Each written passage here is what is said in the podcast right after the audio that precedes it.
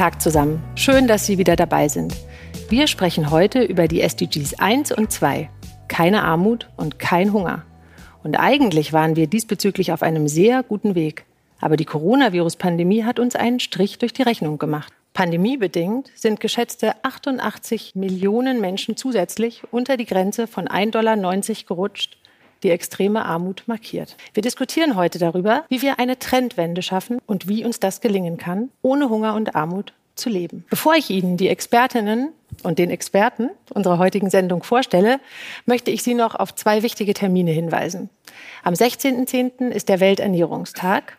Ihm folgt einen Tag später der Internationale Tag zur Beseitigung der Armut. Bundesminister Dr. Gerd Müller, schön, dass wir wieder sprechen, was wir dafür tun können, Armut und Hunger weltweit zu beseitigen. Eine Welt ohne Hunger ist möglich. Das ist die zentrale Botschaft. Allein es fehlt uns international in Politik, Wirtschaft und Wissenschaft äh, die Entschlossenheit. Was gibt es für ein größeres Ziel innerhalb der nächsten zehn Jahre?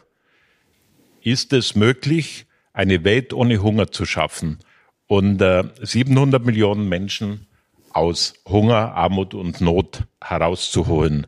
Wir haben heute die Technologie, wir haben das Wissen und der Planet Erde hat das Potenzial, alle Menschen satt zu machen. Also machen wir uns auf und reden nicht nur, sondern handeln. Ein wunderschönes Eingangsstatement. Ich möchte gerne noch die anderen Gäste auf dem Podium begrüßen. Zum einen Marlene Thieme, seit 2018 Präsidentin der Welthungerhilfe. Und Sie repräsentieren diese Organisation ehrenamtlich. Sie haben außerdem über 15 Jahre lang die Bundesregierung als Mitglied bzw. als Vorsitzende des Rates für nachhaltige Entwicklung beraten. Herzlich willkommen, Frau Thieme. Guten Tag, Frau Kammer. Außerdem begrüße ich die Theologin Dr. Dagmar Pruin. Sie leiten als Präsidentin seit März 2021 die evangelischen Hilfswerke Brot für die Welt und Diakonie Katastrophenhilfe. Herzlich willkommen, Frau Pruin. Herzlichen Dank. Später außerdem Professor Dr. Mojib Latif, der Präsident der Deutschen Gesellschaft Club of Rome, und Edwin Ikuria, der Africa Executive Director und eine Jugendbotschafterin der Entwicklungsorganisation One, Bushra Balogan. Aber bevor wir in die Diskussion einsteigen, sehen wir zunächst, wie die Menschen auf den Straßen Hamburgs einschätzen, wie viele Menschen weltweit in extremer Armut leben oder ob sie glauben, dass diese Zahlen in den letzten Jahren kleiner geworden sind. 60 Prozent? Zwischen um die 30 Prozent. Ich tippe mal so auf 40, ein Drittel. Also zwischen einem Drittel und 40 so. Ein Zehntel? Ich würde sagen, ein bisschen gestiegen. Und warum? Weil zu viel Krieg und zu viel Krankheit. Es werden natürlich trotzdem sehr viele gerade die in den ländlichen Regionen auch weiterhin da massiv arm sein. Und in Afrika, denke ich, wird das auch ähm, nicht zum Tragen gekommen sein. Herr Minister, seit 1990 konnte sich erstmal mehr als eine Milliarde Menschen aus extremer Armut befreien. Jetzt ist es so, dass 15.000 Mädchen und Jungen jeden einzelnen Tag an Hunger sterben. Ja, ich unterstreiche nochmal, eine Welt ohne Hunger ist möglich. Wir haben das Wissen und die Technologie. Und wenn wir das nicht machen, dann ist es Mord. Wir tragen ja wirklich auch Verantwortung, wenn wir diese Situation ändern könnten. Und es ist auch kein materielles Problem. Wir haben eine Studie, Frau Thieme, äh, gemeinsam veröffentlicht, äh, was das kosten würde, die Weltgemeinschaft. Und die Wissenschaftler der ganzen Welt kommen übereinstimmend zu der Aussage, mit 40 Milliarden zusätzlich jedes Jahr bis 2030 investiert in Produktivitätssteigerung, in Ressourcenschutz, Wasser, in Empowerment of Women, Frauen ganz wichtig, Ausbildung und vieles mehr. Und wir könnten alle Menschen satt machen. Und vielleicht darf ich noch sagen, extreme Armut, Frau Thieme und Frau Brühen werden da sicher drauf eingehen. Äh, der Tod, der Hungertod, insbesondere der Kinder bedroht in Madagaskar, aber auch in Afghanistan jetzt, in Äthiopien, in vielen Regionen. Das ist Soforthilfe gefordert. Und langfristig geht es auch um diese Bekämpfung des Zusammenhangs Armut und Hunger hängt eng miteinander zusammen. Frau Thieme, die Zahlen, die der Bundesminister gerade nannte, sind ja eigentlich gar nicht so hoch. Das müsste doch zu schaffen sein. Woran liegt es, dass das nicht klappt? Gut, der Minister sagte ja schon, es gibt wissenschaftliche Expertise und zwar aus der ganzen Welt einhellig, die betonen, es ist machbar. Und es ist nur die Verdoppelung der jetzigen Entwicklungsausgaben in den großen G7, G20-Staaten, die das schon ermöglichen würde. Und insofern ist es äh, tatsächlich so, dass wir jetzt die Kriege, die Konflikte, die dazu führen, stärker mit einem tatsächlichen politischen Herangehen beantworten beantworten müssen. Wir müssen den Klimawandel stoppen. Das ist ganz entscheidend, weil in der Tat eine der wesentlichen Ursachen zunehmend in den letzten Jahren der Klimawandel war. Dürren, Überschwemmungen, Stürme, die auch traditionelle Anbauweisen äh, konterkarieren. Und wir müssen natürlich tatsächlich die Frage des Empowerments, der Übertragung auch wissenschaftlicher Erkenntnisse der neuen Technologien in die Länder hinein mit einer Bildungsoffensive verbinden. Denn wir wissen, dass es vor allem die Kleinbauern sind, die die Menschen ernähren. Und ihnen jetzt das Know-how zu vermitteln, mit dem sie größere Effizienzen in der landwirtschaftlichen ähm, Produktion ermöglichen können, in den Transport, der in den regionalen Märkten nötig ist und auch, und das erwähnte der Minister auch, das Empowerment von Frauen. Frau Brühen, wir haben jetzt schon über die Missstände gesprochen und auch über die Forderungen, diese zu beseitigen. Gibt es denn auch was Positives zu berichten? Gibt es Leuchtturmprojekte, die vielleicht schon in die richtige Richtung weisen? Ja, es gibt auf jeden Fall positive Dinge zu berichten. Es gibt zum Beispiel in Afrika eine Dachorganisation, da sind 10 Millionen Kleinbäuerinnen auch sehr viel und Kleinbauern zusammengeschlossen, um wirklich zu schauen, wie kann denn diese Landwirtschaft gelingen? Was braucht es für Saatbu Saatgut? Wo gibt es ähm, Datenbanken für Saatgut? Was ist, was ist resistent? Was ist resilient? Und diese Fragen tatsächlich ähm, zu betrachten, zu sagen, ja, die Kleinbäuerinnen und Kleinbauer sind wichtig. Sie müssen sich aber vernetzen können. Sie müssen sich austauschen können. Das sind Projekte, die ich mit am wichtigsten finde in dem Zusammenhang. Und es sind nicht nur Leuchttürme. Es geht darum, tatsächlich in die Fläche zu gehen mit diesen Projekten. Werfen wir doch mal gemeinsam einen Blick auf den Welthungerindex. Man sieht da ganz genau, dass südlich der Sahara und in Indien das Hungerproblem sehr, sehr ernst ist. In vielen anderen Ländern ist es auf mäßigem Niveau. Frau Thieme, die Corona-Pandemie hat diesem Kampf gegen den Hunger einen erheblichen Strich durch die Rechnung gemacht. Wo stehen wir denn gerade jetzt? Also vor der Pandemie hatten wir schon ein, zwei Jahre, wo die Anzahl der Hungernden insbesondere durch Kriege, Konflikte und Klimawandel gestiegen sind. Äh, man denke mal an Madagaskar, wo diese Dürre im Süden Madagaskars ganz viele Menschen in den Hunger getrieben hat. Das Vieh musste abgeschlachtet werden, verhungerte oder so etwas. Und äh, die Pandemie hat diese Zahl, die man ungefähr bei 720 Millionen Menschen ansetzte vor der Pandemie um 100, 150 Millionen gesteigert. Und das ist schon eine enorm hohe Steigerungsrate.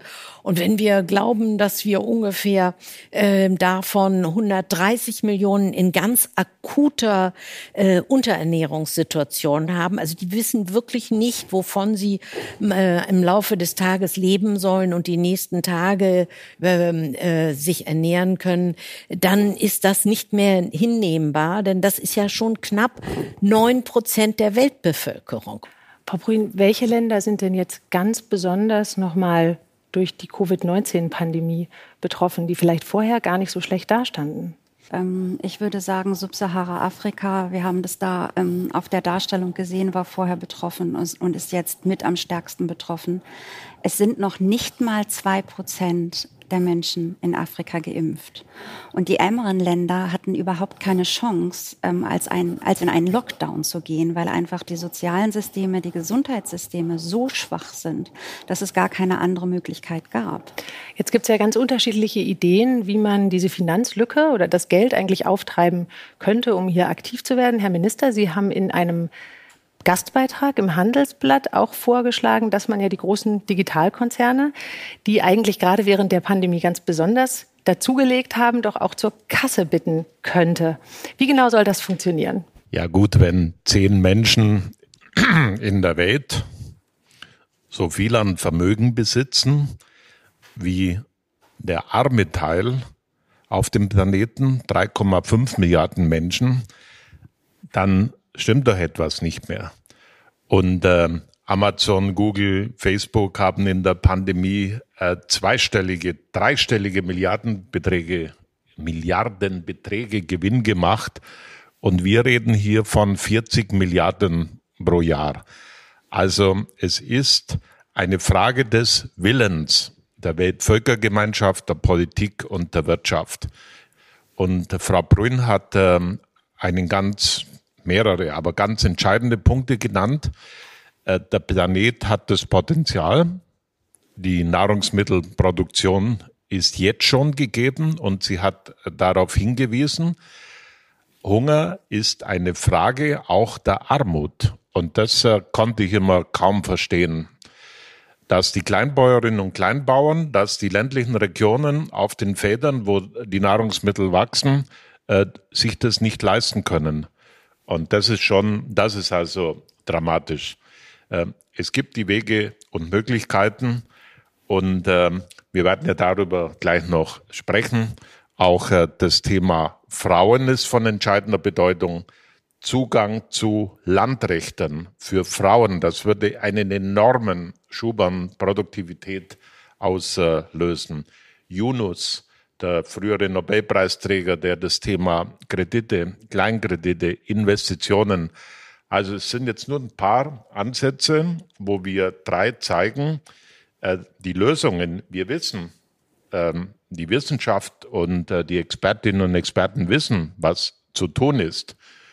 Und jetzt sind wir in Koalitionsverhandlungen in Deutschland und äh, jetzt haben wir erstmals die 07 erreicht. Eine Welt ohne Hunger, eine Sonderinitiative hier im Haus gegründet. Das muss ausgebaut werden, weiterentwickelt werden. Äh, wenn ich den Bogen noch weiter spinnen darf, der Klimawandel ist Auslöser dieser Dürren und vieler der Folgen, die Frau Thieme und Frau Brühen dargestellt haben. Aber es geht ja dann weiter. Die Menschen verlieren ihre Lebensgrundlage und sie werden zu Binnenflüchtlingen. Und irgendwann werden sie zu Flüchtlingen, die auch in Richtung Europa sich aufmachen werden. Aber diese Situation ist auch Auslöser von Kriegen in Syrien, im, äh, in der Sahelregion. Das ist der Kampf um den Boden, um Weideflächen für das Vieh, das zur Aggression und zu Bürgerkriegen führt und zu der Situation. Dann muss man die Bundeswehr hinschicken. Dann muss für Sicherheit gesorgt werden. Äh, zwei Schritte davor entschieden eingegriffen, nämlich die Menschen aus Armut, Not und Hunger zu befreien, würde vieles an Militäreinsätzen ersparen. Hello, Bushra. Thank you for joining us. You are a youth ambassador and champion. We're talking about hunger. How is the current situation among young people in Nigeria, especially in rural parts of the country? Um, okay, so hunger situation in Nigeria is really getting worse because um, people can barely feed. You have people living on one dollar twenty-five, less than one dollar twenty-five cent a day.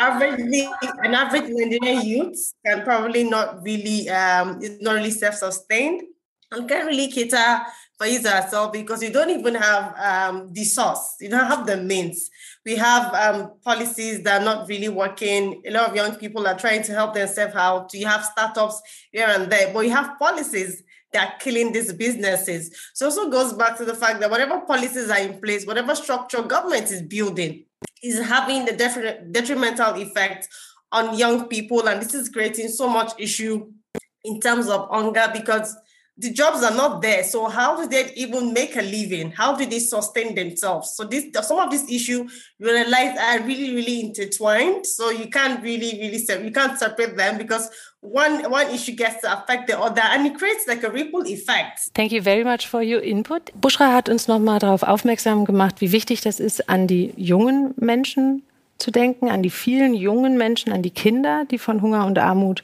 betroffen sind. Herr Minister, Sie ordern einen UNO-Nothilfe- und Krisenfonds von 10 Milliarden Euro, der präventiv agiert, statt zu intervenieren, das klang vorhin schon an, wenn es eigentlich bereits zu spät ist. Können Sie uns ein bisschen mehr darüber verraten, wie der funktionieren soll?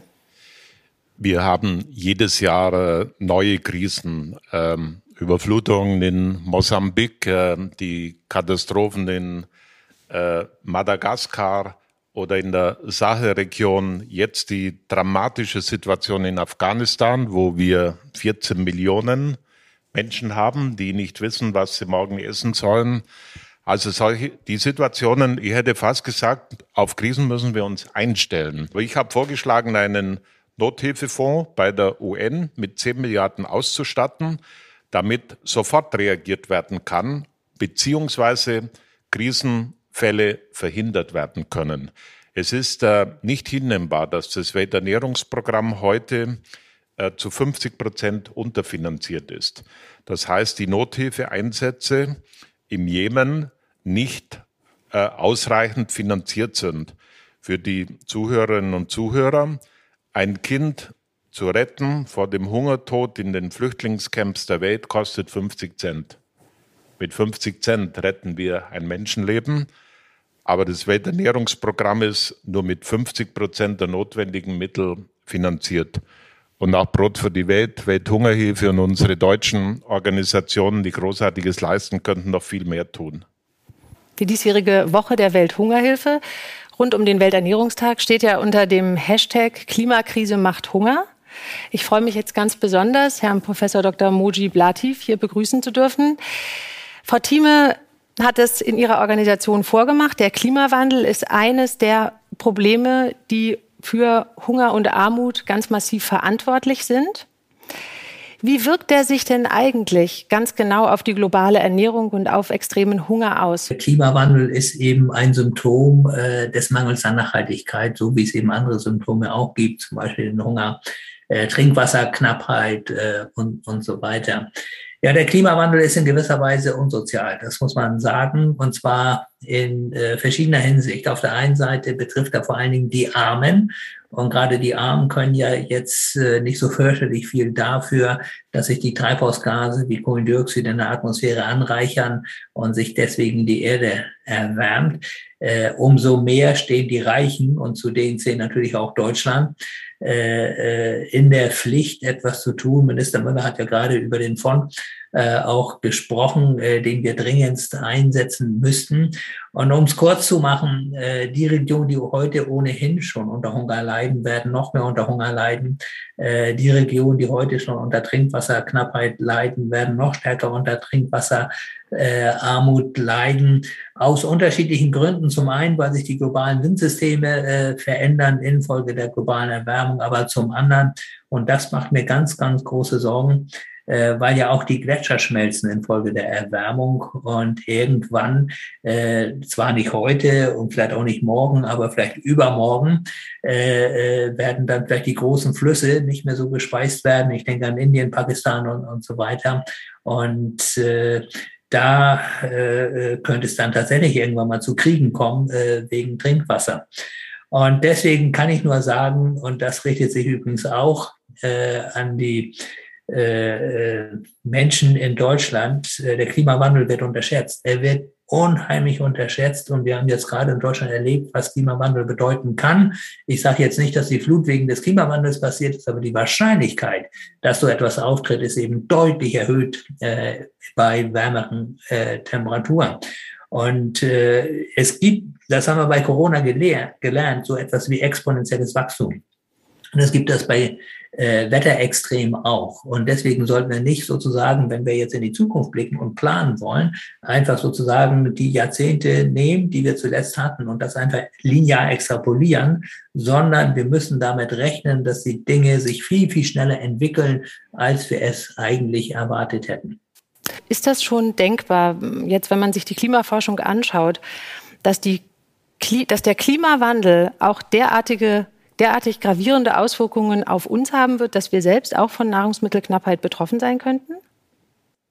Naja, also jetzt, ich, ich glaube in den nächsten 10, 20 Jahren natürlich nicht. Langfristig äh, muss ich sagen, äh, mach, führen wir ein gigantisches Experiment mit unserem Planeten aus. Das muss man so deutlich sagen. Es gibt ja auch die berühmten Kipppunkte, die überschritten werden können, die dann vielleicht die globale Erwärmung nochmal äh, zusätzlich verstärken. Ich denke an die Permafrostgebiete und so weiter. Deswegen kann man jetzt, wenn man so in die zweite Hälfte des 21. Jahrhunderts blickt und wenn es keinen ambitionierten Klimaschutz gibt, kann man eigentlich nichts ausschließen. Wir sehen ja schon das, was man eigentlich für gar nicht möglich gehalten hat, dass bei uns ja schon die Landwirtschaft tatsächlich leidet, dass die Forstwirtschaft leidet, ja, wir haben uns immer noch nicht erholt von dieser gigantischen Dürre aus dem Jahr 2018 und die Zukunft ist düster, wenn wir die Pariser Klimaziele nicht einhalten. Herr Minister Müller, Hunger ist und bleibt der größte vermeidbare Skandal. Der Planet hat, wir haben es eben noch mal gehört, die Ressourcen, wirklich deutlich mehr Menschen zu ernähren. Welche Rolle spielt denn die globale Nahrungsmittelindustrie in diesem Konstrukt? Also es ist eine Frage der Verteilung haben wir schon gehört. Äh, in äh, Ländern wie Indien verrotten bis zu 40 Prozent der Produktion auf den Federn. Wenn man sich das mal äh, vorstellt, ich habe das gesehen, da wird auf den Federn Hirse, Getreide einfach aufgeschüttet, es regnet rein und Schädlingsbefall durch einfache Methoden, Silos, Trocknungsanlagen, ich komme immer wieder darauf zurück, wir haben die Lösungen, wären diese Probleme zu lösen. Oder in vielen afrikanischen Ländern haben wir eine Situation, da ist noch der Ochse und der Pflug. Ich habe Länder gesehen, da ist beim Pflug nicht mal eine Stahlschare äh, gegeben. Ähm, diese Länder haben vom Hektar eine Produktivität von 10 Prozent, wenn wir das mit europäischen Böden vergleichen. Der Boden ist da, die Qualität wäre da. Also es ist nicht so, wenn ich bei Afrika bleibe, dass wir, wir haben ja das Bild der Wüste im Kopf und der Dürre. Die Böden sind da, aber zehn Prozent Produktivität oder in der Tierzucht. Wir haben ja vom Ministerium sogenannte Innovationszentren umgesetzt. Ich habe eine Molkerei der erste Schritt, mich zu verarbeiten, wie das bei uns in den 20er Jahren der Fall war, der dort erfolgt. Aber eine Kuh in, äh, das war in Sambia, dann frage ich den äh, Bauer, was gibt bei euch die Durchschnittskuh an Milch? Dann hat er mir ganz stolz erzählt, seine beste gibt 1100 Liter. Dann habe ich gesagt, großartig. Ich habe ihm nicht gesagt, dass bei mir zu Hause die beste Kuh über 20.000 Liter gibt, was nicht erstrebenswert ist. Aber der Durchschnitt liegt bei uns bei 10.000. Und was ich sagen will, durch, ähm, äh, durch äh, Zusammenarbeit in der Zucht, sowohl Pflanzen- wie Tierzucht, kann man da sehr, sehr schnelle Erfolge erzielen. Das sind nur ein paar Ansätze, weitere Ansätze, wie man die Probleme angeht.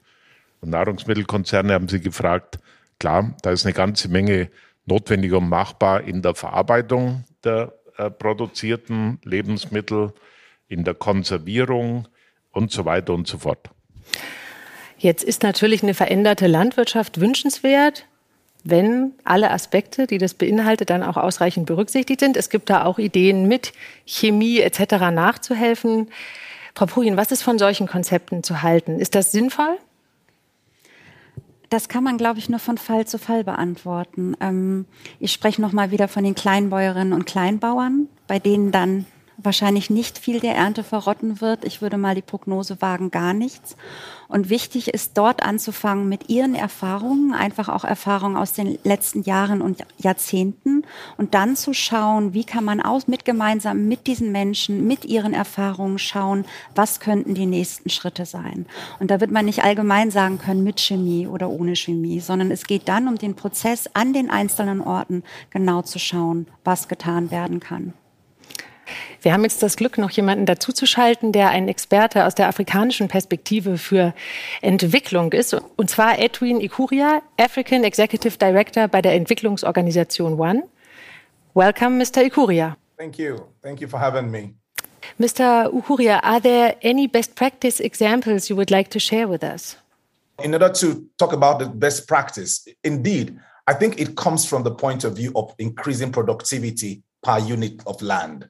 So it, uh, my colleagues uh, uh, from the N2 NGOs, they have spoken about how to increase. So it's not just about chemicals and technology, but it's about the whole system of how do you improve productivity per unit of land. The example that Dr. Muller gave in terms of the productivity of livestock, one milk, the, the milk, the, the yield of milk per, per livestock is the least in the world. The, the, we have the poorest outputs in the world. And so it's about not just the technology, it's about the practice, it's about the system, it's about the investment that needs to come in there. And if we don't get these investments that come into a whole systemic, into the system of agricultural production, we will still continue to have this. There is also the component of aggregation. So there are so many small scale farmers, but the question that I think that was already highlighted as well, where they produce, but they don't have a market. There is no um, clear value chain that will help them take their products from where they produce to the market. That's another component itself. Now, how do you even think about who are those that are helping this, local uh, small scale farmers to improve on their practices in terms of uh, extension services, right? We are not seeing, we, we need this investment in people, in agronomists who are actually working with the, with the local producers in their local communities. That is the only way you can, you can tailor uh, the needs, you can tailor the investment according to the needs per society. So I don't think it's a one general, one size fits all solution, but I think each context, each locality with the unique challenges some some of them are dealing with with with um, with weather and climate, drought, and because of drought, they cannot produce anymore. So they need technologies like irrigation, but that requires investment. So it's a whole lot of things along the value chain to improve productivity. But it's only in the in the context of partnership and the context of more investment that we can actually begin to see the improvement that we are looking for. Thanks a lot. Herr Minister, es sind jetzt schon einige Dinge angeklungen. Die Wertschöpfung muss im Land bleiben. Wir brauchen anständige Finanzierungsmodelle. Wir brauchen einen Technologietransfer. Was brauchen wir noch? Das freut mich ganz besonders. Wertschöpfung muss im Land bleiben. Äh, damit äh, wird Einkommen generiert und damit kann investiert werden. Und deshalb haben wir drei zusammen auch für das Lieferkettengesetz äh, gekämpft und Deutschland geht hier voraus. Denn es ist eine Frage des Einkommens der bäuerlichen ähm, Bevölkerung, äh, um investieren zu können. Und wir brauchen Privatinvestitionen neben dem, was wir an öffentlicher Entwicklungszusammenarbeit leisten können. Jetzt schlage ich aber noch ein anderes Kapitel auf. Das sollte kein Tabu sein. Äh, die afrikanische Bevölkerung wird sich bis 2050 verdoppeln, nach jetzigem Stand. Äh, wie groß die Herausforderung ist äh, der Welternährung zeigt, dass wir jedes Jahr eine wachsende Weltbevölkerung von 80 Millionen Menschen haben. Das ist einmal die Bevölkerung von Deutschland. Und das Gros, 70, 80 Prozent äh, davon äh, kommt in den Entwicklungsländern auf die Welt. Also Afrika verdoppelt sich bis 2050 und darauf brauchen wir eine gemeinsame Antwort. Und wir stehen an Ihrer Seite, das sage ich meinen afrikanischen Freunden. Äh, das ist machbar, aber wir müssen auch über das Thema Bevölkerungsentwicklung miteinander sprechen. Und das ist ganz entscheidend, Gleichberechtigung der Frau und Zugang zu Gesundheitsstrukturen, zu äh, Stärkung der Gesundheitssysteme. Wir haben äh, die Beispiele in Bangladesch. Wir haben das, wo wir vor 50 Jahren sieben Kinder pro Frau und heute bei zwei Kindern. Wir haben das Beispiel in Ghana, wo wir heute bei vier Kindern pro Frau, Frau sind, wo alle Zugang haben zu Bildung und Gesundheitsstrukturen.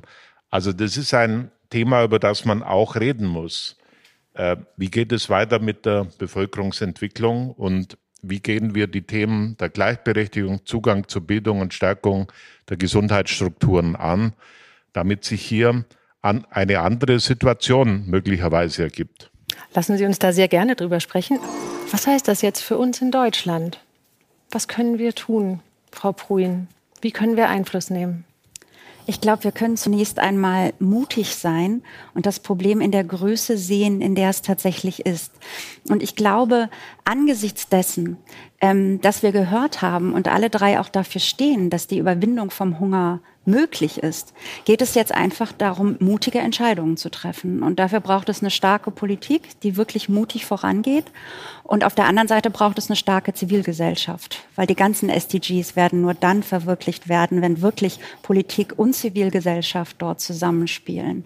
Und ich wünsche mir eine Politik, die die Fragen angeht, aber auch einfach mutig ist, weil viele Menschen das doch mitstützen werden. Was wir als Organisationen erlebt haben, ist in der Covid-Pandemie, wo viele Menschen in Deutschland wirklich ja auch existenzielle Sorgen hatten, trotzdem, dass viele Menschen gespendet haben. Das heißt, in dieser Situation sind ganz viele Menschen sehr durchlässig geworden für das, was auf der Welt passiert. Und ich wünsche mir, dass wir Mut haben, alle gemeinsam diese Themen anzugehen, weil eine Welt ohne Hunger möglich ist. Und diese Botschaft auch raus, wirklich rauszubringen. Ja. Frau Brüden, und da müssen wir zusammenstehen, die Politik an ihren Versprechungen messen. Äh, wir erinnern uns beispielsweise alle an den Gipfel in El Mau, die G7. Ja. Und da wurde ein Dokument unterzeichnet, ich nenne jetzt nur mal dieses Dokument. 500 äh, Millionen Menschen innerhalb der nächsten, glaube ich, 20 Jahre war es, aus der, aus absoluter Armut und Hunger zu führen. Und diese Deklarationen müssen umgesetzt werden. Das muss eingelöst werden. Genauso es ist ja nicht umsonst hier SDG 1 und 2. Das sind verpflichtende Aussagen der Weltgemeinschaft, der Politik. Bei großen Gipfeln, man macht Papiere und dann muss es umgesetzt werden. Das müssen wir einfordern. Es ist ein Zeichen der Humanität und der Gerechtigkeit. Und ich Herr denke, wenn ich ganz kurz noch darf, und ich denke, dazu brauchen wir eben gerade auch eine starke Zivilgesellschaft, die dann immer wieder daran erinnert und sich auch was zutraut und auch der Politik was zutraut. Für mich ist das Lieferkettengesetz ein Zeichen dafür, wie viele Menschen ein ganz tiefes Interesse daran haben, dass kein Hunger passiert, wie viele Menschen an Fairness, an Gerechtigkeit Interesse haben und darauf zu setzen. Also das finde ich ganz extrem wichtig. Und der Optimismus muss bleiben. Das ist, glaube ich, das Entscheidende. Und diese, diese Ceres-Studie, die hat ja gezeigt, das ist nicht irgendwie utopisch, sondern es kostet nur 40 Milliarden, den Hunger zu beenden. Und zwar für eine begrenzte Zeit. Herr Minister, Sie sprachen jetzt über die Verpflichtungen der Politik. Natürlich hat auch die künftige Bundesregierung Verpflichtungen. Wenn Sie das zusammenfassen müssten, die drei Punkte, wo man jetzt wirklich schnell anfassen muss, was sind die? Also wir, wir gehen ja voraus, Deutschland, innerhalb Europas. Äh, das 07-Ziel muss auch eine Zielmarge für alle europäischen Länder, die Industriestaaten sein. Das LMAU-Ziel, 500 Millionen aus absoluter Armut äh, zu entwickeln, ist erreichbar, aber wir sind weit zurück. Und das 2030-Ziel, eine Welt ohne Hunger zu schaffen, der Weltgemeinschaft, äh, muss auf äh, Nummer eins der Prioritätenliste in der Weltpolitik gesetzt werden. Ähm, ich möchte dazu einen Gipfel der Führer der, äh, der Industriestaaten. Ähm, warum verpflichten wir uns nicht diesem Ziel? Und dann äh, würden wir auch äh, enorme Zeichen für Frieden in der Welt schaffen. Denn äh, ich sage es nochmal, Entwicklungszusammenarbeit, eine Welt ohne Hunger, das ist die aktivste Form der Friedenspolitik. Und wenn wir nur einen Bruchteil der Militärausgaben für diese humanitären Zwecke einsetzen würden, äh, dann könnten wir eine Welt friedlich, gerecht und ohne Hunger schaffen. Wenn man sich das vorstellt, äh, dann möchte man schon ein Stück, äh, sage ich mal, rebellisch werden. Und wir müssen laut werden. Und ähm, es gibt so viele, die uns unterstützen. Und dazu brauchen wir die Zivilgesellschaft. Und ich sage zum Schluss wirklich, dazu brauchen wir ganz besonders die Frauen, die Stärkung der Frauen, die ja eine noch viel größere Nähe zu Kindern haben und den Problemen in vielen Gesellschaft, Gesellschaften. Und mit den Frauen, gerade in den Entwicklungsländern, mit der Stärkung der Frauen, wir haben jetzt nur leider nur zwei Staatspräsidentinnen in ganz Afrika, in 54 Ländern. Das heißt auch politische Partizipation, kommen wir zu diesem Ziel. Da bin ich ganz sicher und optimistisch. Ich möchte mich auch bei den anderen Beteiligten dieser Sendung ganz, ganz herzlich bedanken. Nächstes Mal dreht sich bei uns alles um das SDG 3, Gesundheit. Und wir haben wieder spannende Gäste und ich freue mich jetzt schon auf das Gespräch. Einen letzten Tipp habe ich noch für Sie. Seit dem 16. September läuft der Schulwettbewerb Alle für eine, Welt für alle. Wer zeigen möchte, welche Rolle nachhaltige Entwicklung in der Schule spielt und konkrete Projektideen hat, die unsere Welt verändern, kann sich mit einem Text, Foto, Film, Kunstwerk, Theater oder Musikstück bis zum 9. März 2022 bewerben. Machen Sie es gut, bis zum nächsten Mal.